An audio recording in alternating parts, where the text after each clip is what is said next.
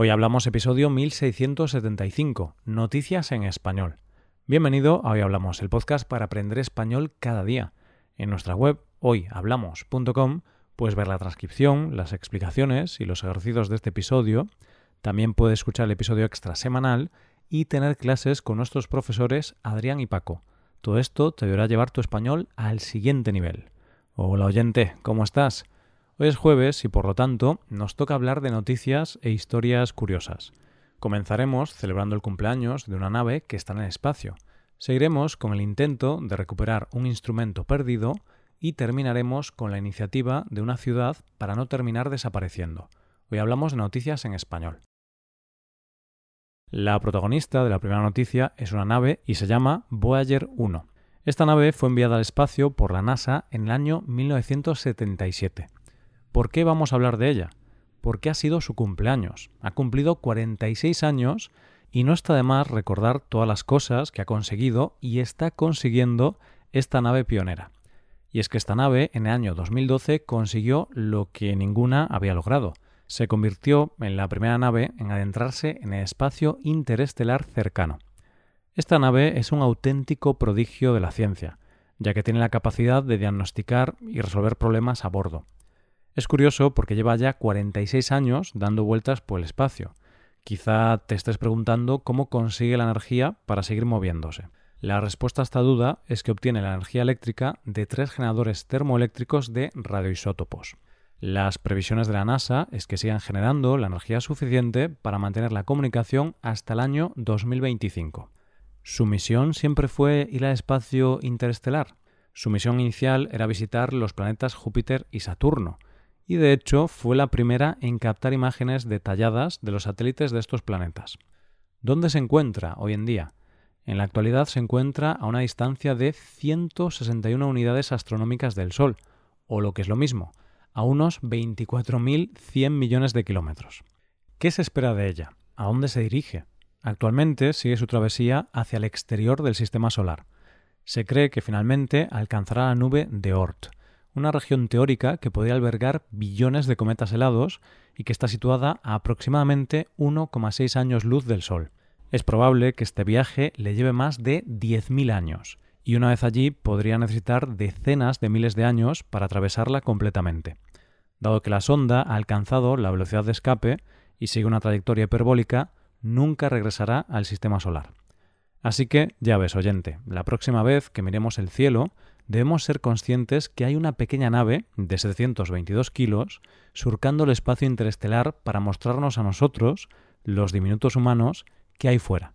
Y lo hace sabiendo que nunca va a volver a casa. Admirable, ¿verdad? Vamos con la segunda historia. Siempre me ha fascinado cómo los músicos hablan de sus instrumentos. Se refieren a ellos como si fueran personas con las que tienen un vínculo, con cariño y tratándolos como una extensión de ellos mismos. Hoy, en la segunda noticia, vamos a hablar del instrumento perdido de uno de los músicos más importantes de todos los tiempos. El músico del que vamos a hablar es Paul McCartney, y el instrumento en cuestión es su bajo Hofner que desapareció en el año 1969. Antes de nada, vamos a conocer un poco más la historia de este bajo. Paul lo compró en Hamburgo en 1961 por 38 dólares. El bajo en cuestión es un bajo para zurdos con acabado sunburst en tres partes y dos micrófonos montados en un bloque macizo de madera negra. Este bajo es el que se puede escuchar en las grabaciones de Love Me Do, She Love You y Twist and Shout. Tocó con él en los conciertos de Hamburgo, Liverpool y en las primeras grabaciones en Abbey Road. Precisamente es aquí donde se cree que fue robado en el año 1969 cuando se encontraban en estos estudios londinenses para grabar Get Back o Let It Be.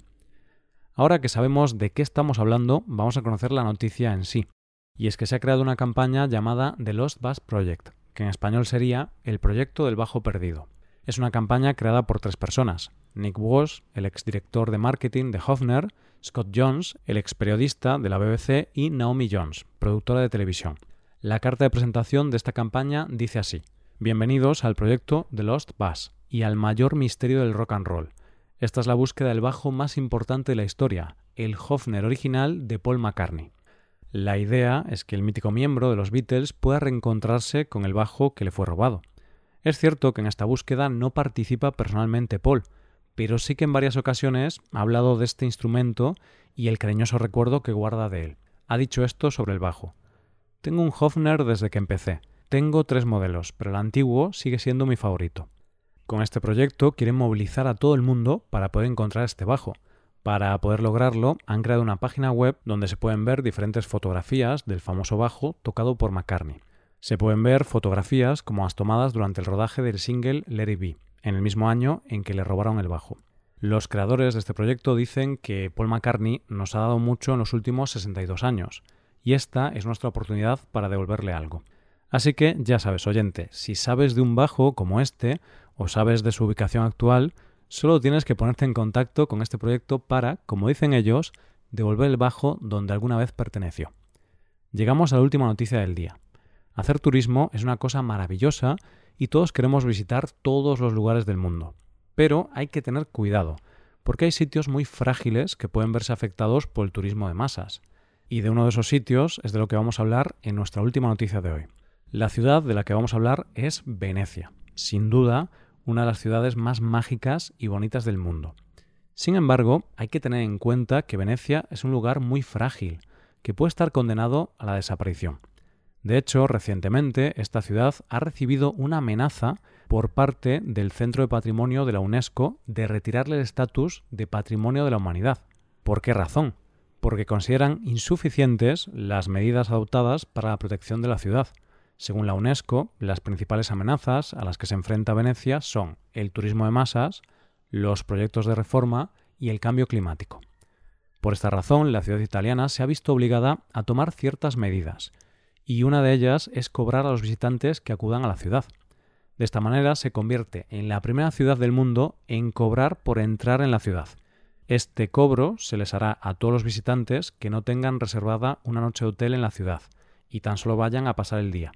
Los turistas que vayan a pasar un día tendrán que pagar 5 euros por visitar la ciudad. No tendrán que pagar los estudiantes, residentes, trabajadores y menores de 14 años. Tampoco pagarán esta tasa las personas que hagan noche en la ciudad, ya que los turistas que tienen un alojamiento en Venecia ya pagan lo que se conoce como la tasa de pernoctación diaria. ¿Qué se pretende conseguir con esta medida? Como dice el concejal de turismo, el objetivo es desalentar el turismo diario en determinados periodos, dada la fragilidad y la singularidad de la ciudad. Se busca, según sus propias palabras, encontrar un nuevo equilibrio entre los derechos de quienes viven, estudian o trabajan en Venecia y los de quienes visitan la ciudad.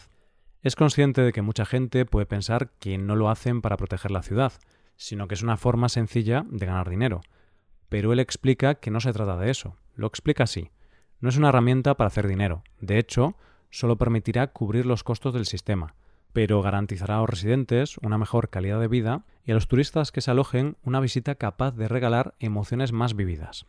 La noticia es que hay que pagar por visitar Venecia, pero la verdad es que a mí no importaría tener que pagar por volver a esa ciudad tan maravillosa, si así ayudamos a que no se pierda nunca. Y esto es todo por hoy, ya llegamos al final del episodio. Antes de acabar, recuerda que puedes utilizar este podcast en tu rutina de aprendizaje, usando las transcripciones, explicaciones y ejercicios que ofrecemos en nuestra web. Para ver ese contenido tienes que hacerte suscriptor premium en hoyhablamos.com. Esto es todo, mañana volvemos con dos nuevos episodios. Lo dicho, nos vemos en los episodios de mañana. Pasa un buen día, hasta mañana.